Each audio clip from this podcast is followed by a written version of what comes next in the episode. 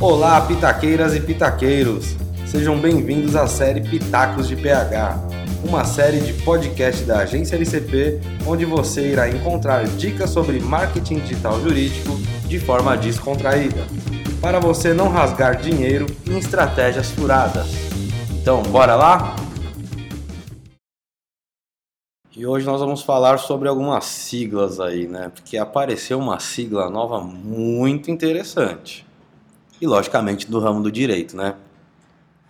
Bom, a gente tem lá o AC, né, apelação civil, CPC, Código de Processo Civil, tem lá o LC, lei complementar, HC, habeas corpus.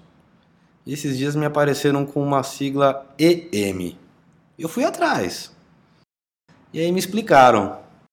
É o famoso escritório marreco. Essa vocês não sabem, né? Então acompanha aí que eu vou falar para vocês. Então, é o seguinte, quando eu trabalhava, era mais novo, acho que era até estagiário, né? Eu fazia de tudo na empresa, né? Queria ser promovido, crescer, aprender, e literalmente fazia de tudo. Eu tinha um chefe muito bom que ele falava assim para mim: "Olha, você tá parecendo um marreco. Você quer fazer você quer programar, fazer um programa novo aí pro, pro mercado, mas você não sabe programar. Você quer fazer uma foto no Photoshop aí, mas você não sabe mexer no Photoshop direito. Quer dizer, eu queria fazer um monte de coisa, mas não sabia. Aí eu falei para ele, mas por que marreco?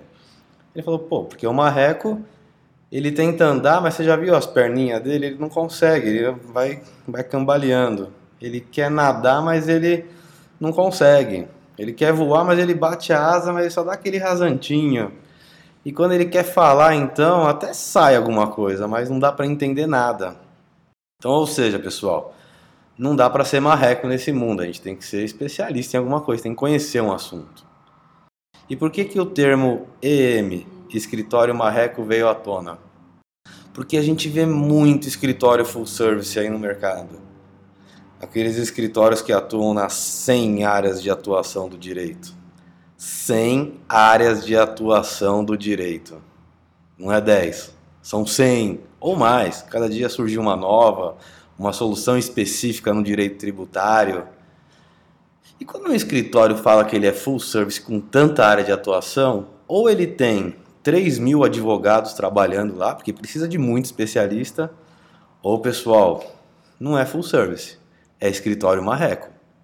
Porque você tem um escritório com 10 pessoas e falar que é full service lá no seu site, apresentação institucional, cartão de visita, não funciona.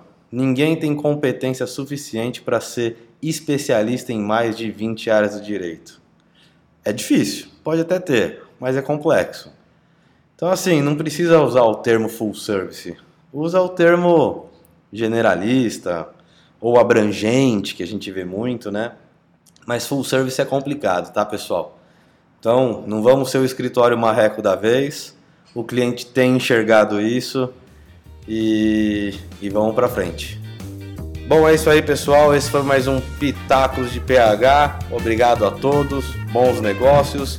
E não esqueça, se gostou, compartilhe e siga o nosso canal. Abraços!